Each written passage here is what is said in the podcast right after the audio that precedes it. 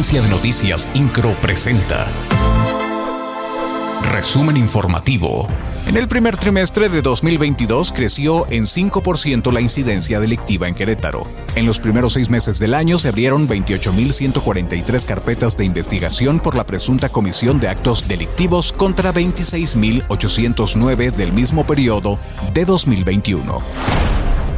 El responsable estatal del Reglamento Sanitario Internacional de la Secretaría de Salud, José Hernández Puga, dio a conocer que en el estado de Querétaro predominan las variantes Delta y Mexicana del COVID-19. Detalló que hasta el momento en la entidad se han detectado 407 casos de la variante Delta, 214 de la variante B11519, conocida también como la Mexicana, 99 de la variante Omicron, 38 de la variante Alfa, 30 de la variante Lambda, 8 de la variante Gamma y 4 de la variante Mu.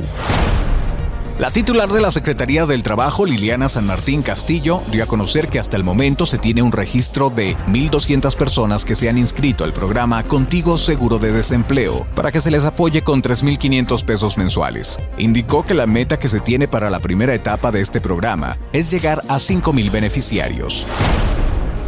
El presidente municipal de Querétaro, Luis Nava, en compañía de su esposa y presidenta del patronato Sistema Municipal DIF, Araí Domínguez, tomó protesta al sistema de consejeros de participación ciudadana del municipio de Querétaro, con el cual las y los queretanos podrán emitir propuestas y opiniones, así como realizar tareas de vigilancia y evaluación del ejercicio gubernamental municipal para la construcción de la ciudad que queremos.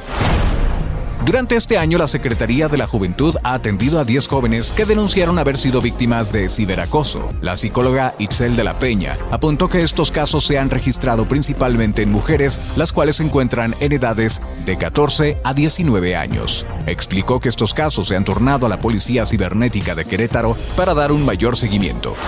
INCRO, Agencia de Noticias.